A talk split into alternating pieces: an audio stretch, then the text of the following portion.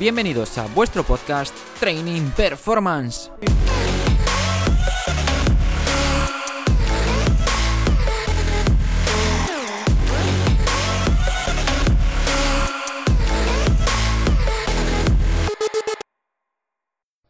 Hola a todos. Perdonad por la voz, pero bueno. He dormido poco, mal, entre comillas, y bueno, quería simplemente traeros una pequeña reflexión sobre lo que estamos viviendo ahora mismo. Estamos en la fase cero de desescalada, fase cero de 3, 4, no lo tengo muy claro, que van a ser em, como la progresión que quiere hacer el gobierno, que lo veo de cuadro, la verdad, en la vuelta a la normalidad.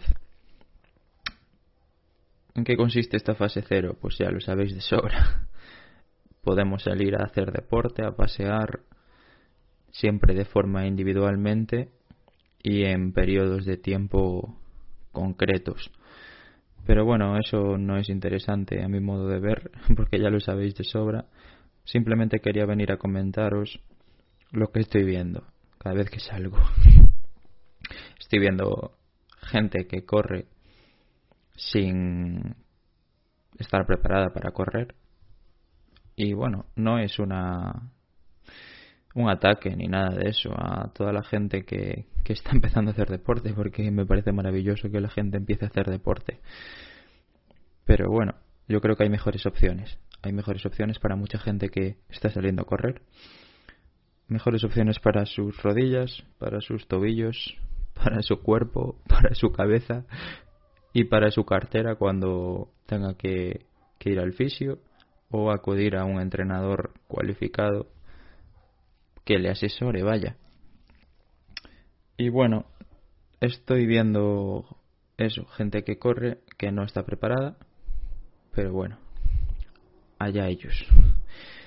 Yo también estoy corriendo y no estoy preparado, así que tampoco tengo mucho de mucho de lo que presumir, la verdad. Estoy en un estado de forma pésimo, pésimo, pésimo. Soy una persona que hace deporte siete días a la semana en un contexto normal, de normalidad. Venía haciendo deporte siete días a la semana. Venía haciendo, no sé, seis entrenamientos de fuerza a la semana, como mínimo. Luego, aparte, trabajo de carrera, ya sea por mi cuenta o en clases dirigidas en el centro deportivo que trabajo, clases de spinning y, y demás, evidentemente. Así que el gasto calórico y la actividad física durante este confinamiento ha sido ha sido muy muy muy bajo en comparación a lo que venía haciendo. ¿Qué he estado haciendo este confinamiento en cuanto a entrenamiento? Pues más o menos he intentado adaptar eh, la estructura a la que venía haciendo. Seis días a la semana de entrenamiento de fuerza, de lunes a sábado, y el domingo descanso total. ¿Cómo estructuraba esos seis días? Pues empecé trabajando eh, torso-pierna, frecuencia 3, torso-pierna lunes-martes, torso-pierna miércoles-jueves, torso-pierna viernes-sábado. Vale, me empecé muy bien porque no llovía, hacía un tiempo de la hostia y podía entrenar en el jardín. En el jardín tengo una barra dominadas donde puedo anclar en TRX, anclar gomas, eh, sacar una comba, hacer trabajo más libre, con más espacio, etcétera. ¿Qué pasó? Que eso duró una semana. El resto pues ha caído la del pulpo, por lo menos aquí en, en Galicia. ¿Y qué ha pasado? Pues que me he metido dentro de casa. Dentro de casa tampoco tengo un espacio de la hostia. Material no me quejo. No me quejo de material. Tengo barras, tengo discos, tengo unas mancuernas de creo que cada una debe pesar 10 kilos como mucho. Y bueno, ¿Qué más tengo? Tengo dos gomas, kettlebells, o sea, de material voy servido, ¿eh? Algunos que me estaréis escuchando diréis, pero este de qué cojones se está quejando si yo no tengo nada, estoy entrenando con botellas y garrafas de agua. Pues no me quejo, no me quejo, pero a mí no me motiva nada, no me motiva nada. Ha habido varios días en los que me he vestido el pantalón corto y la camiseta para entrenar a las 12 de la mañana y he acabado entrenando a las 9 de la noche. ¿Por qué? Porque hubo unos días que evidentemente es que no, no había tu tía, no había tu tía para levantarme, para motivarme, para llegar a decir, vamos, hostia, y nos lo sacamos de delante. No ha habido ese, ese momento, esa decisión, y, y me ha costado mucho. No me gusta nada entrenar en casa. Necesito, no sé, llamémosle el entorno de un gimnasio, de un centro deportivo, de más gente, más disponibilidad de material, de espacio, de, de lo que sea, pero para mí ha sido una mierda entrenar en casa. No me, no me gusta nada, nada de nada, de nada, de nada. Pero bueno, como evidentemente el bajón de actividad física y de calorías ha sido tan, tan grande, porque en los últimos meses he subido de peso. Haciendo todo lo que os comenté antes que hacía, he subido de peso bastante. Hace un año estaba en... ¿En cuánto estaba? En 83, 84 kilos. Acababa de hacer una media maratón, la primera media maratón de mi vida. Y en esa preparación para la media maratón, asesorado por una nutricionista, por Alejandra, Piñeiro, eh, que tiene una cuenta bastante potente en Instagram, se llama arroba fittentalo, algunos seguro que la conocéis, pues en ese proceso, eh, evidentemente, al correr y controlar muchísimo la ingesta de, alimentos, de calorías, de macros, etcétera, creo que pasé de pesar en enero de, de 2019 estoy hablando. En enero pesaba dos pesaba de enero de 2019 90-92 kilos. Pasé a cambiar a comer bien, simplemente, y en un par de semanas a 86 o así.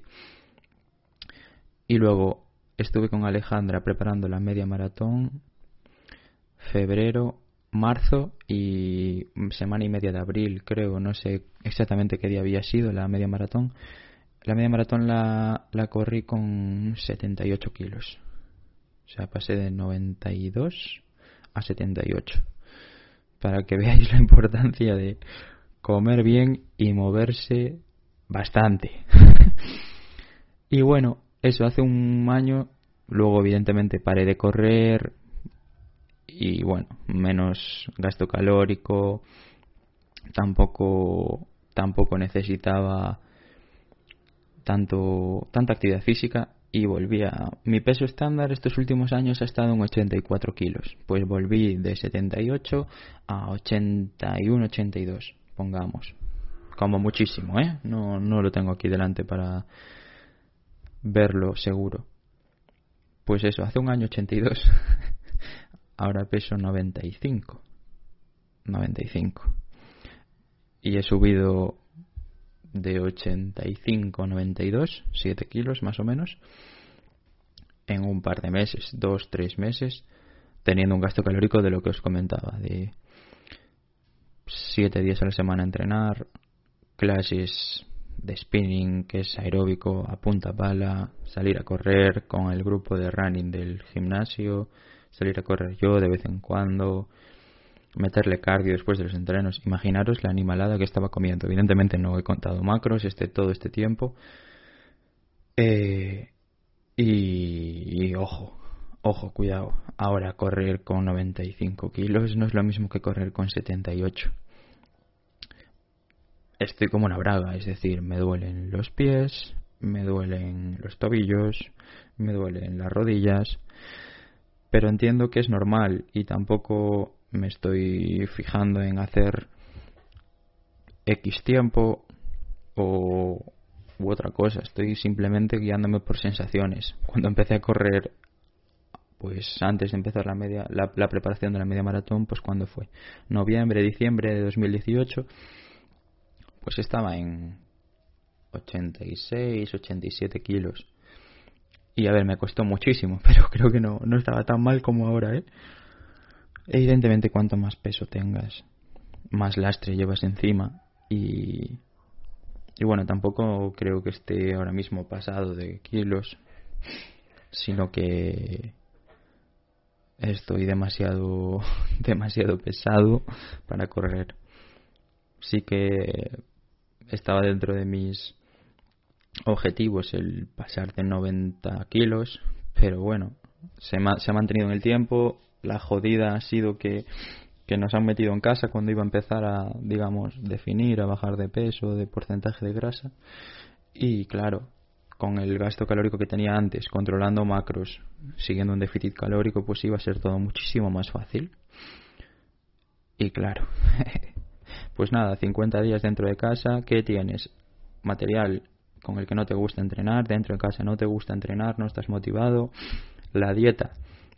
Soy una persona que le cuesta mucho, por lo que por lo que claro, si me cuesta y me muevo menos, pues bueno, sí que hubo unos días que la seguía rajatabla cuando estaba más motivado, sobre todo al principio. Y, y llegué a pesar 90, 90,5 kilos. Pero eso fue un espejismo en toda regla, es decir, volví a, recuperar donde estaba, llegué a pesar 98. Soy una persona que sí que he de decir que si controlo el peso, si controlo lo que como durante, digamos, un mes, pero bajo como, un, como la espuma. Es decir, yo creo que ahora, si hoy es día 7 y hasta el día 7 de junio sigo un déficit calórico, aumento el gasto calórico pues paseando, corriendo, que bueno, hablaremos luego de eso. Saliendo en bici, tengo la bici en casa, una bici estática. Me he comprado ahora una nueva, pero sabe Dios cuándo me va a llegar. Pues todo eso. Es decir, combinando eh, déficit de calorías con aumentar gasto calórico. Pues yo creo que en un mes de 95 que estoy ahora mismo me pondría en 86. En un mes, ¿eh? En un mes, llamarme loco. Y es algo que igual me propongo hacer. Sé que no es saludable, lo sé. Pero ya estoy empezando a notarme muy pesado, mm, a notarme no a gusto conmigo.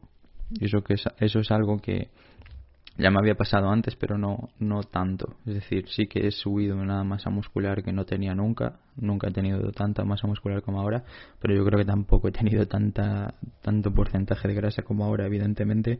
Si no te ciclas, si no llegas a, a consumir sustancias prohibidas, digamos, es imposible que, que por muy bien que lo hagas no te tapes. Evidentemente yo no lo he hecho bien porque con todo el gasto que tenía, si he subido tantos kilos es, es porque comía como un auténtico animal y es cierto, comía como un auténtico, como un auténtico animal.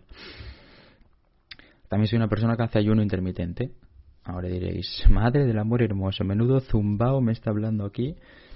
O sea, un tío que hace una o dos comidas al día, pesa 95 kilos ahora mismo y me está diciendo que subió todo eso, todos esos kilos, eh, entrenando todo lo que entrenaba.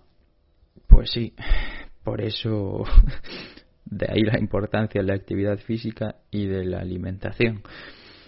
Pero bueno, me estoy yendo un poquito de madre, simplemente os quería comentar eso, que no me ha gustado nada entrenar en casa y ahora estoy empezando a ver la luz, sé que no es de mi momento de forma top, pero necesito volver a engancharme a algo, a tener un objetivo, digamos, pues sea, pues eso, lo que os acabo de decir, un mes para intentar bajar, dos meses, tres meses, plantearme un reto. Soy una persona que funciona por retos, por tener un foco, tener algo delante, por lo que hacer las cosas. Hacer las cosas porque sí o porque me apetece no va conmigo.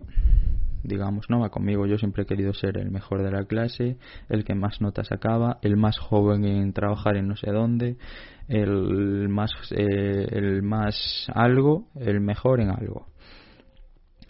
Y bueno, volviendo a lo de correr, ayer me he cruzado con dos personas, una que iba corriendo y otra que iba en bici. Adivinar, llevaban una mascarilla, vale. Vale, sí que he leído por ahí en Twitter que pues si no puedes mantener la distancia de seguridad, lleva mascarilla. Vale, me parece fenomenal. Pero de ahí a hacer deporte con mascarilla, yo creo que eso no eso no, no puede ser bueno. No puede ser bueno. Y de hecho, ayer lo comenté con un amigo, con Antón, que me preguntó, lo de correr con mascarilla, ¿cómo es? Hipercapnia. Y yo, Buah, algo sí, algo leí y me dice, eso es que vuelves a inspirar el dióxido de carbono. Eh, y posiblemente sea eso, vaya, tú cuando coges aire, coges el oxígeno y cuando lo sueltas, sueltas el dióxido de carbono. Vaya, que esto lo daba yo en conocimiento do medio cuando estaba en primaria, pero ya no me acuerdo muy bien. Y bueno, me van a matar los que sepan que estoy a punto de acabar la carrera. Y y no me parece normal, digamos. Tampoco me parece normal, bueno, eh, mucha gente que se está pasando por el forro de los huevos, lo de las distancias de seguridad, etcétera. Pero bueno, no, no vengo aquí a rajar de nadie ni a cantarle las 40 a nadie. Otra cosa que sí que me ha gustado de la fase cero es el tema de que me, he vuelto a, cortar el pelo después de casi dos meses. Soy una persona que estaba intentando ir cada 15 días a cortar el pelo. Así que imaginaros, ayer cuando Sergio me estaba cortando el pelo, eh, me decía, madre mía, igual no había pelo aquí, ¿eh? Me decía, ¿cómo te lo corto? Y yo, me da igual, quita pelo, quita pelo, quita pelo. y eso hizo. La verdad que la diferencia es eh, abismal. Lo podéis ver en alguna foto que ya he subido a la cuenta de Instagram, arroba barra baja al final. Y otra cosa que también está guay es que, bueno, no sé si ha sido una cosa por la otra, pero ya han abierto las consultas de fisios y demás. Creo que todo ha sido por, bueno, vamos a soltar a la gente a correr y hacer deporte y llevan 50 días sentados delante del ordenador o en el sofá viendo Netflix y ojo, ojo la que se va a liar. O sea, yo creo que los fisios poco a poco, bueno, igual ahora al principio no tanto, pero ojo, van a ser muy muy necesarios. Y, y bueno, nada, quería animaros a, a eso, a que salgáis a, a pasear en la medida de lo posible, a pasear porque pasear o incluso salir en bici si la tenéis a un ritmo pues suave, progresivo, en eso de eso se trata, de salir a hacer cosas progresivas, de menos a más, es que aunque parezca mentira, llevamos muchísimo tiempo dentro de casa. Y no es lo mismo hacer un skipping y unos burpees en casa y más si vives en un piso y no has tenido un jardín pues para desplazarte 20 metros a un lado y 20 metros al otro que salir a correr durante 40 minutos. Las articulaciones no están preparadas y bueno, también os recomiendo que evidentemente calentéis antes de salir a correr. Movilidad articular, eh, activación, técnica de carrera, pues cositas básicas, cositas básicas que, que os van a ayudar muchísimo.